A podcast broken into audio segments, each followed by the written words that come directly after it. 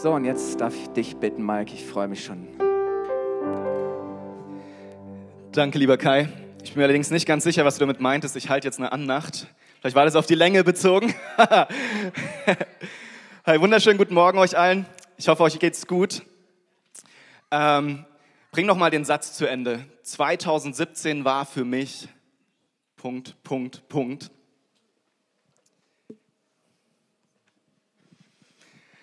Und jetzt dreh dich zu deinem Nachbarn und nein, ist okay, ich erspare dir das. Ähm, ich möchte eine Stelle mit euch aus Philippa 3 lesen und, und wenn du eine Bibel dabei hast oder, oder eine Bibel-App deinem Handy, dann schlag doch mal Philippa 3 auf. Ich möchte ab Vers 12 lesen. Und kurz zum Hintergrund, Paulus schreibt diesen Brief aus dem Gefängnis heraus, wurde aufgrund seines Glaubens gefangen genommen und der Brief handelt von so viel Freude und so viel Herrlichkeit Gottes und Jesus. Es ist so schön, diesen Brief zu lesen. Und bevor ähm, diese Verse, Vers 12 bis 14, die ich lese, ähm, beschreibt Paulus, wie er alles aus seiner Vergangenheit hinter sich gelassen hat. So, er hatte eine richtig gute ähm, Stellung als Pharisäer. Er hatte eine starke Reputation, weil er bei einem der Besten gelernt hat. Er kannte die Bibel in- und auswendig, das Alte Testament. Und er war ein richtig, richtig ähm, erfolgreicher Typ, der sogar Vollmachten bekommen hat, der ähm, Verantwortung bekommen hat. Der war ein großes Tier. Und dann hat er alles aufgegeben für Jesus. Komplett alles. Geht sogar weit zu sagen, dass er sein altes Leben, all diese glorreichen Dinge, die er hatte, die erachtet er als, als Kot, ja, steht da, als Mist und sagt, hey, das ist nichts im Vergleich zu dem, was ich in Jesus habe. Und, und davon trieft dieser Brief geradezu. Und dann schreibt er, wie sich danach sehnt, mit Jesus zusammen zu sein, mehr von Jesus zu haben, ähm, ihm immer mehr zu erkennen, Philippa 3,10, und dass er dafür bereit ist, alles zu opfern. Und dann in Vers 12 schreibt er, ich meine nicht, dass ich schon vollkommen bin und das Ziel erreicht habe. Ich laufe aber auf das Ziel zu, um es zu ergreifen, nachdem Jesus Christus von mir Besitz ergriffen hat. Ich bilde mir nicht ein, Brüder und Schwestern, dass ich es schon geschafft habe. Die Entscheidung ist gefallen. Ich lasse alles hinter mir und sehe nur noch, was vor mir liegt. In einer anderen Übersetzung steht, ich vergesse, was hinter mir ist und richte mich nur noch auf das Ziel vor mir aus. Ich halte geradewegs auf das Ziel zu, um den Siegespreis zu gewinnen. Dieser Preis ist das ewige Leben, zu dem Gott mich durch Jesus Christus berufen hat.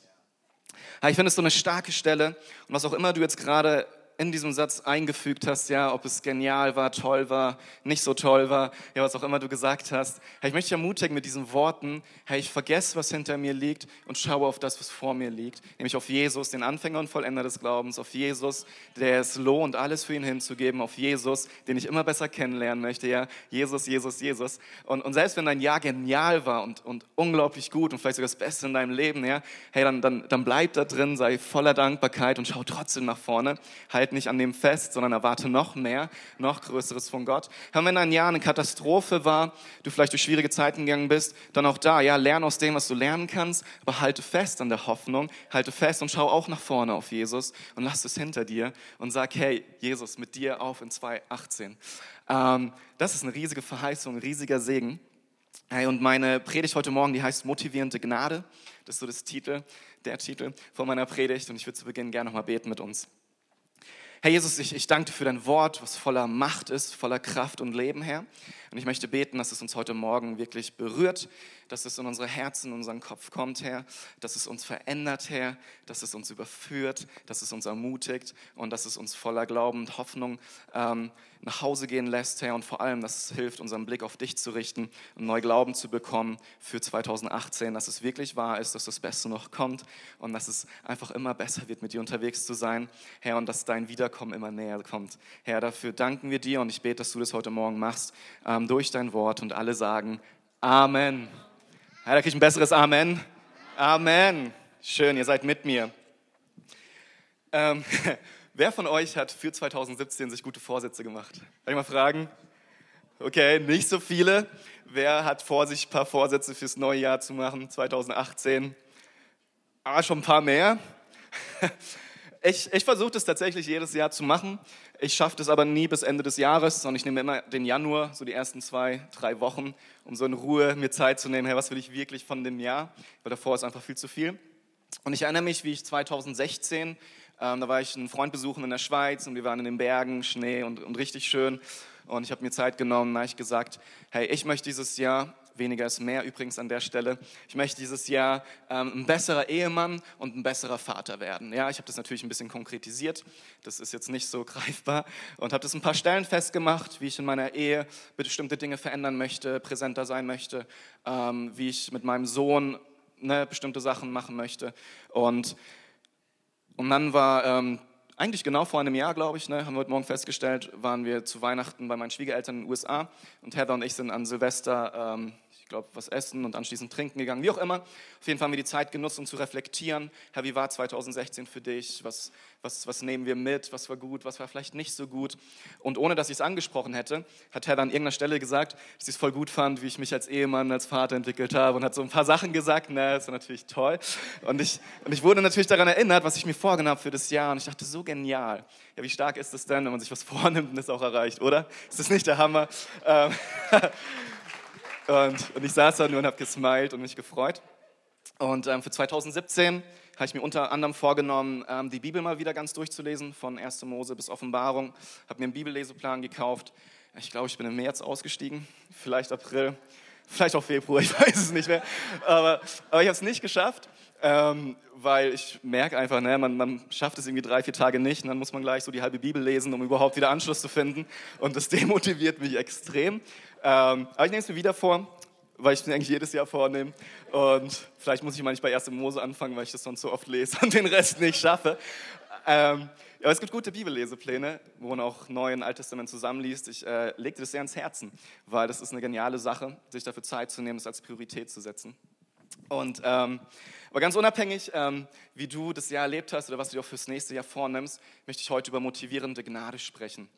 Und warum ich das machen möchte, ist, weil ich den Eindruck habe, dass ähm, wir manchmal ein falsches Bild von Gnade haben.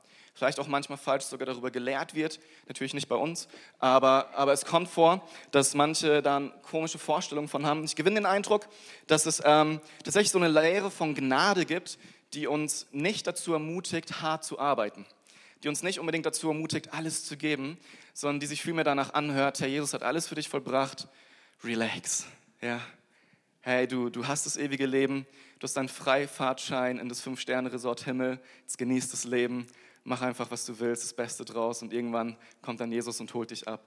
Ja, hier nicht, wie gesagt, aber es, es gibt immer wieder so, so diese, diese Vorstellung von Gnade. Und ich habe es natürlich überspitzt, ja, so denkt keiner von uns. Aber letztlich schleicht sich das doch immer wieder ein, so hey, es ist aus Gnade, ich muss mich doch nicht anstrengen, hey, es ist alles ein Geschenk. Und Paulus schreibt es ja auch gerade, was ich vorgelesen habe. Kurz davor schreibt er, hey, es geht überhaupt nicht mehr um meine eigenen Werke, es geht überhaupt nicht mehr um meine eigene Gerechtigkeit. Herr, allein Jesus hat es vollbracht, damit ich das ewige Leben habe. Ja, Jesus allein. Davon schreibt er ganz viel in Philippa und was für eine Freude ihm das bereitet. Und dann schreibt er aber, und das finde ich interessant, dass er noch nicht vollkommen ist und dass er den Preis nachjagt, dass er alles gibt, voller Anstrengung, voller Hingabe, voller Kraft. Und ich finde, das ist irgendwie konträr, weil ähm, zum einen schreibt Paulus direkt davor, mir ist alles geschenkt, allein durch Gnade. Und Im nächsten Vers schreibt er, ich muss mich aber mega anstrengen, ja, um, um diesen Siegespreis zu bekommen des ewigen Lebens. Ich weiß nicht, ob das schon mal aufgefallen ist. Das finden wir immer wieder in der Bibel, gerade auch in Jakobus. Hey, dein Glaube ist ohne Werke tot.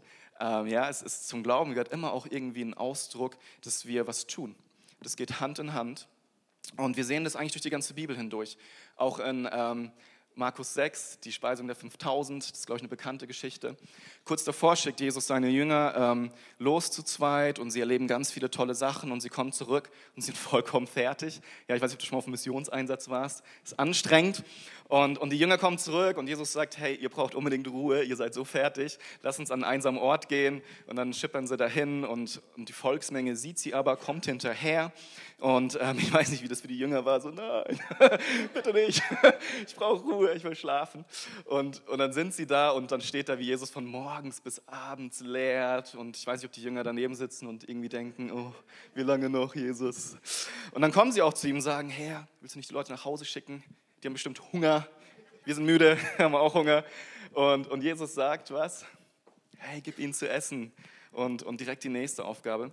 Was ich so faszinierend finde an der Sache ist, Jesus hatte wahrscheinlich um die sieben Fischer in seinem Team von den zwölf Aposteln. Und Fischer war damals einer der härtesten Berufe überhaupt. Ja, du musstest mitten in der Nacht aufstehen, du musstest dich durch Wind und Wetter kämpfen, irgendwie die Fische an Land bringen, dann die Netze flicken und so weiter und so fort. Es war wirklich einer zu der Zeit härtesten Berufe, die es gab. Und ich glaube, Jesus hatte nicht umsonst sieben davon in seinem Team, ja? weil es war anstrengend, mit Jesus unterwegs zu sein. Hey, und diese Fischer, diese Jünger kommen zu Jesus und sagen, hey, schick die Leute nach Hause, wir sind fertig. Und die bestimmt auch. Ja? Und, und dann gibt es nochmal einen drauf. Und, und auch Paulus. Ich glaube, Paulus, der hat sich, also der hat sich sowas von aufgeopfert. Der wurde verfolgt, der hat nächtelang, wahrscheinlich ist er durchmarschiert, um in eine andere Stadt zu kommen. Der wurde ausgepeitscht, gesteinigt, gefangen genommen, alles Mögliche. Und die Verse, die ich gerade vorgelesen habe, waren aus dem Gefängnis. Das heißt, Paulus hat echt einen Preis bezahlt. Ich glaube, der war alles andere als faul. So, wie kommt das jetzt zusammen mit diesem, es ist alles aus Gnade, es ist alles umsonst und dann diese Anstrengung, die wir sowohl schon bei Jesus sehen und seinen Jüngern, als auch danach bei seinen Jüngern und Paulus. Ähm, ich glaube, wenn wir auch über Gnade nachdenken, dann haben wir manchmal fast wie so eine Angst vor, vor ich benutze mal dieses Wort Werksgerechtigkeit ja, Angst, wenn ich es jetzt doch aus eigener Kraft versuche, dann nehme ich eigentlich gar nicht mehr die Gnade von Jesus an, sondern ich versuche es jetzt selber. Aber eigentlich soll ich das ja nicht. Und, und dann ist man in diesem Kreislauf und weiß gar nicht, was soll ich denn jetzt eigentlich machen und wofür soll ich das machen. Und, und dann bleibt man da manchmal drin stecken, weil, weil man will ja nicht so viel machen und man will vor allem nicht gehört bekommen, hey, mach mal mehr, weil es ist ja alles aus Gnade. Und gleichzeitig lese ich über eine Bibel, hey, du musst aber mehr machen. Und dann frage ich mich, aber es ist doch aus Gnade, warum muss? Woher kommt denn jetzt dieser Druck? Und ich höre oft von Druck, wenn ich mit Leuten rede und über Gemeindearbeit. Ja. Ähm, jemand hat mal gesagt, Ehrenamt, das muss doch Spaß machen und das darf keinen Druck ausüben. Und ich denke irgendwie, ja, das stimmt schon, aber es ist nicht die ganze Miete, glaube ich. Und ich würde das gerne mit euch heute Morgen ein bisschen auflösen, ähm, was das bedeutet. Und dazu möchte ich nochmal diesen Vers vorlesen, den ich gerade mit euch gelesen habe, wo Paulus sagt, ich jage aber dem Preis nach. Und ich frage mich, welcher Preis ist es? Und wisst ihr, ich glaube nicht, dass Paulus damit primär das ewige Leben meint. Was meine ich damit? Hey, Paulus hat gerade davon geschrieben, der ganze Römerbrief handelt davon, wie er allein aus Gnade gerettet ist. Ja, nicht aus Werke, damit keiner sich rühme, damit man sich was auf sich selbst einbildet. Es ist allein aus Gnade sind wir gerettet. Und dann sagt er aber, ich gebe alles, um diesen Preis zu bekommen. Welchen Preis meint er? In Johannes 5, 24 sagt Jesus ganz klar, Wer mein Wort hört und glaubt dem, der mich gesandt hat, der hat das ewige Leben und kommt nicht in das Gericht, sondern er ist vom Tode zum Leben durchgedrungen. Es geht hier wirklich nicht um das ewige Leben. Wenn du an Jesus glaubst und du hast den Heiligen Geist und, und du bekennst ihn als deinen Herrn, dann hast du das ewige Leben. Hey, dann ist es schon durch. Dann kommst du nicht mal mehr ins Gericht. Wir Christen, wir glauben, dass irgendwann mal der letzte Tag ist, weil Jesus wiederkommen wird und dann wird die ganze Welt gerichtet werden vor Gott vor Jesus wird die Menschen richten. Und ähm, jeder, der nicht im Buch des Lebens steht, wird verurteilt werden ähm, nach seinen Taten.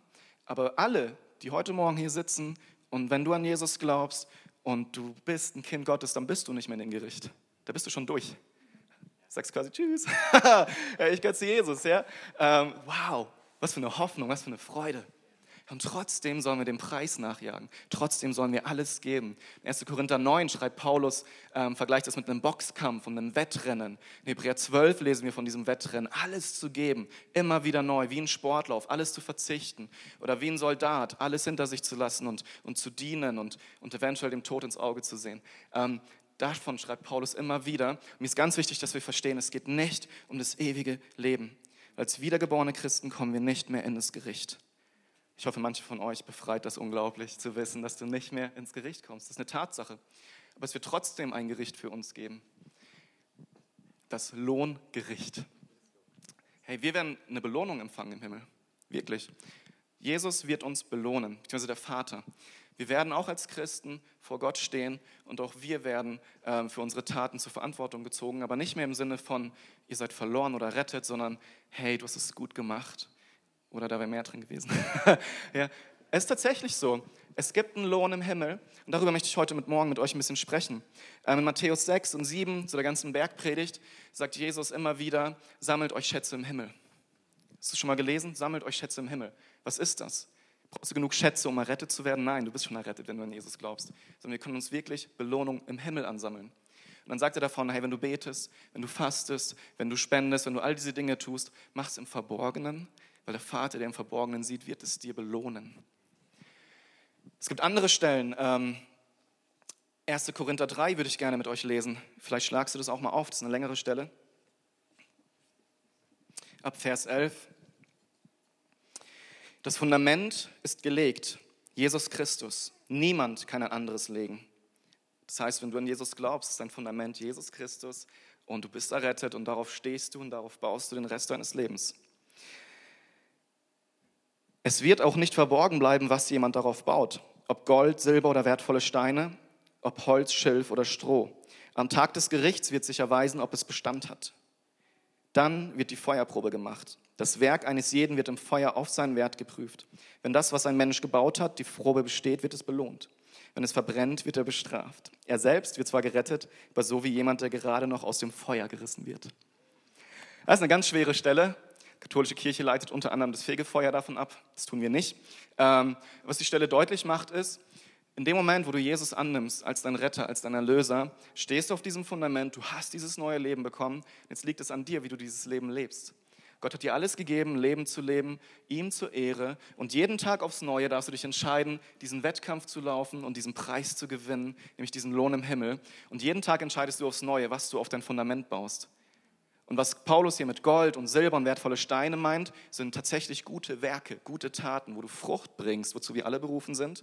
Und das andere, ne, Holz, Stroh und das, was verbrennt, eben das Gegenteil, wo wir uns entscheiden, nicht dem gerecht zu werden, wozu wir eigentlich berufen sind, Gott Ehre zu bringen, sondern doch wieder unsere eigenen selbstlosen Wünsche, äh, selbstsüchtigen Wünsche nachzugehen und, und nicht mit Gott unterwegs zu sein im Alltag. Und diese Feuerprobe, das ist letztlich dieses, dieses Lohngericht, wo dann tatsächlich jeder für seine Taten zur Verantwortung gezogen wird, auch als Christ, aber im positiven Sinne.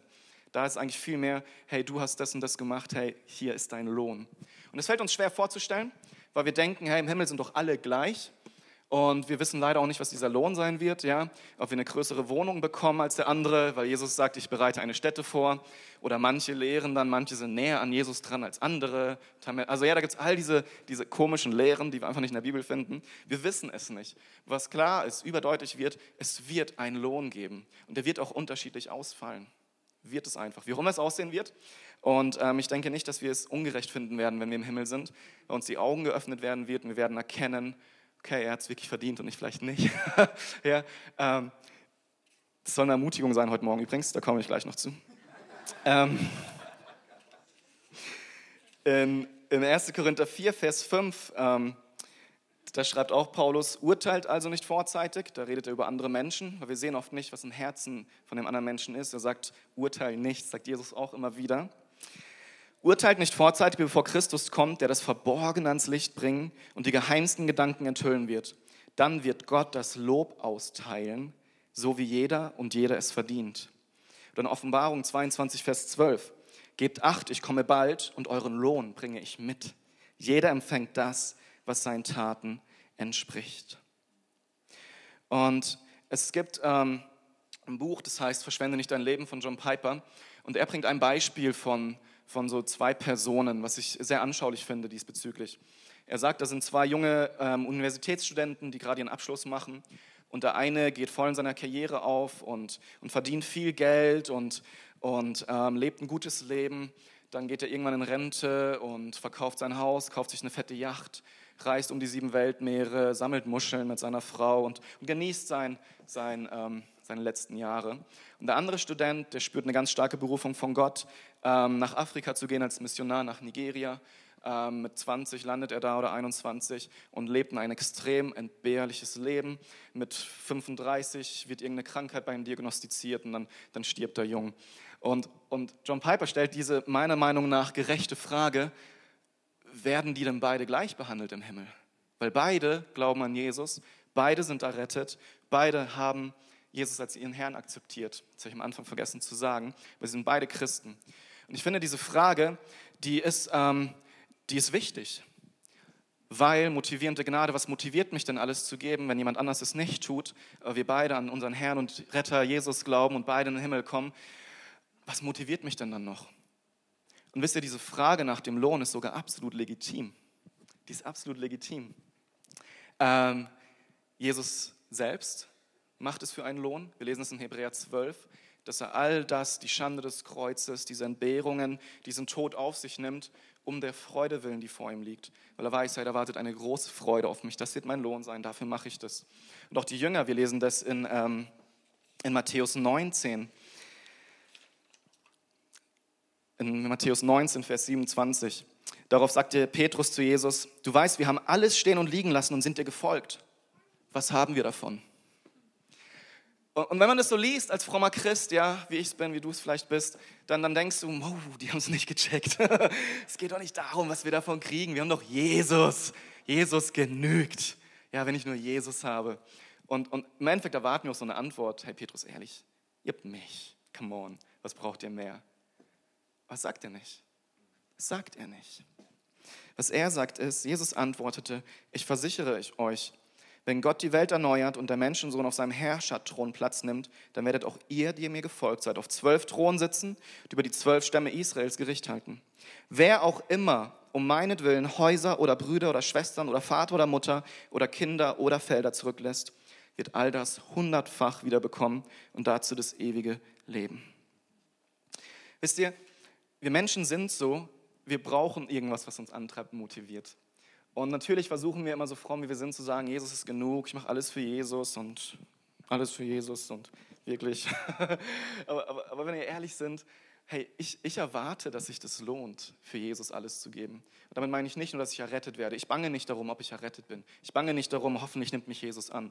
Hey, mein Wunsch und mein, mein, mein innigster Wunsch ist, irgendwann vor Gott zu stehen und er sagt, wie Matthäus 25, bei diesem Zeugnis mit den Talenten, die der Vater austeilt, und zwei, die arbeiten damit, die wuchern damit und einer nicht.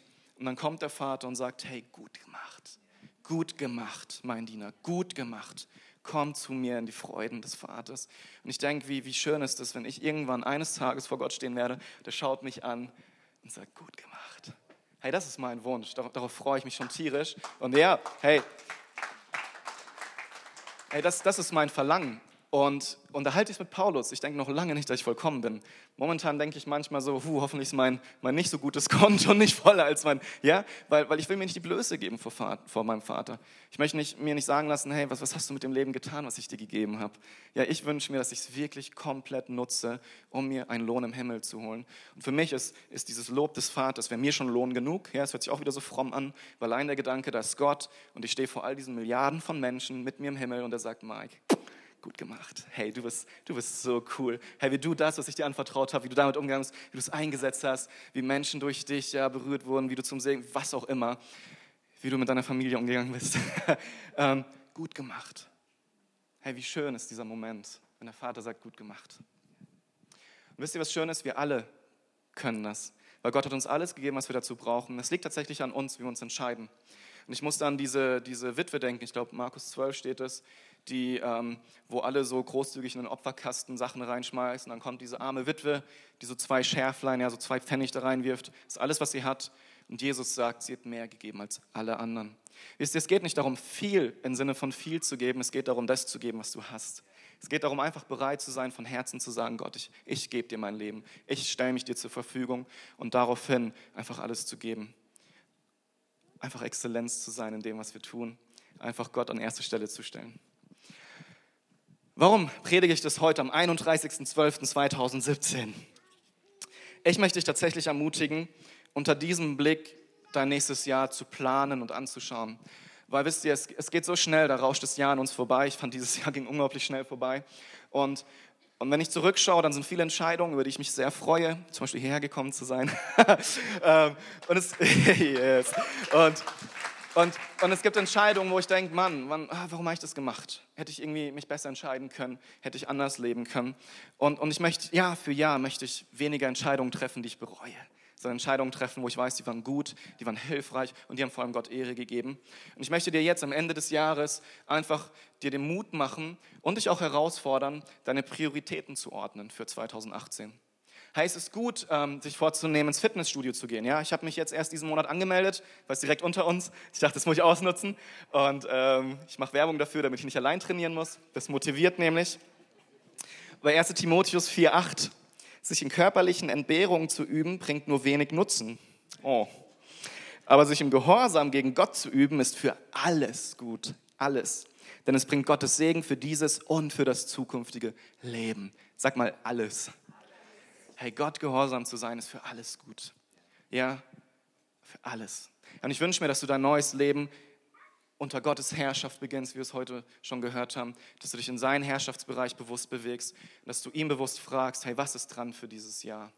Und ich bin mir sicher, du hast auch gute eigene Pläne, ja, vielleicht gesund ernähren und ins Fitnessstudio gehen.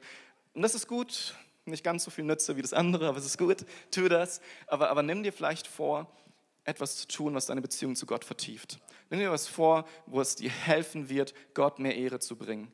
Hey, und, und, und wenn du merkst, du hast das so oft versagt und du weißt gar nicht, wo du anfangen sollst, sage ich dir nochmal, vergess, was hinter dir ist und schau einfach nach vorne, schau auf Jesus. und wenn es nur ein kleiner Anfang ist, ja, vielleicht bist du heute das erste Mal seit zehn Jahren in der Gemeinde, hey, super, kleine Schritte. Vielleicht hast du noch nie die Bibel durchgelesen. Hey, fang mal an, das ist so ein Schatz. Du wirst erstaunt sein, was da alles drin steht. Vielleicht ist es dran, eine kleine, ja, all diese Sachen. Vielleicht ist es dran, auf deiner Arbeit mehr Segen zu sein als ähm, nicht so Segen.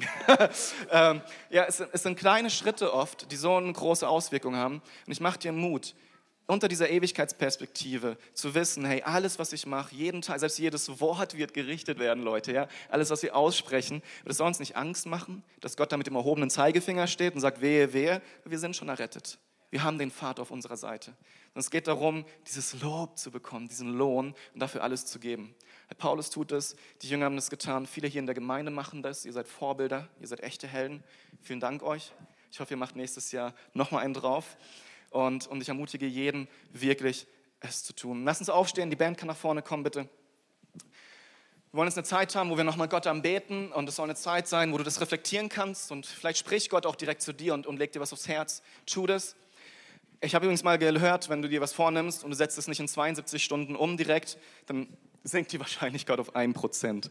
Das ist ganz schön vernichtend. Von dem her ist es gut, direkt, wenn du was entscheiden solltest heute Morgen oder die nächsten Wochen, ähm, mach's verbindlich, indem du es einer anderen Person sagst. Vielleicht deiner Frau, vielleicht deinem Freund oder Freundin oder deiner Mutter, keine Ahnung, ja. Ähm, zum Beispiel, ich will jede Woche die Geschirrmaschine ausräumen. ähm, ja, da klatschen die Eltern, alles klar. Ähm, ey, aber, aber nimm es dir wirklich vor und, und, und fang an, es umzusetzen. Weil sonst geht es auf die lange Bank und es ist Lieblingsmöbel vom Teufel, wie wir wissen, die lange Bank. Herr, ich möchte noch beten für uns, die Band kann schon mal anfangen zu spielen. Und nach dem Gebet haben wir noch was Spezielles vor, das, das werde ich danach dann gleich ansagen. Ähm, wie wärst du, streckst dich einfach aus zum Vater.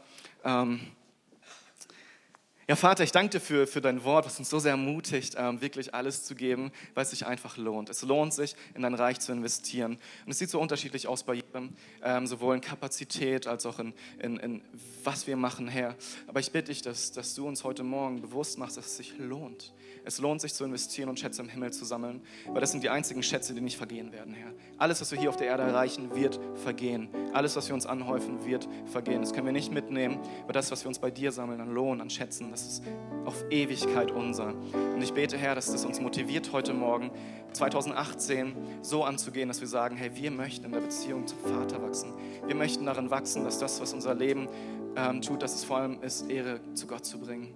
Und ich bete, Herr, dass du jetzt heute Morgen sprichst.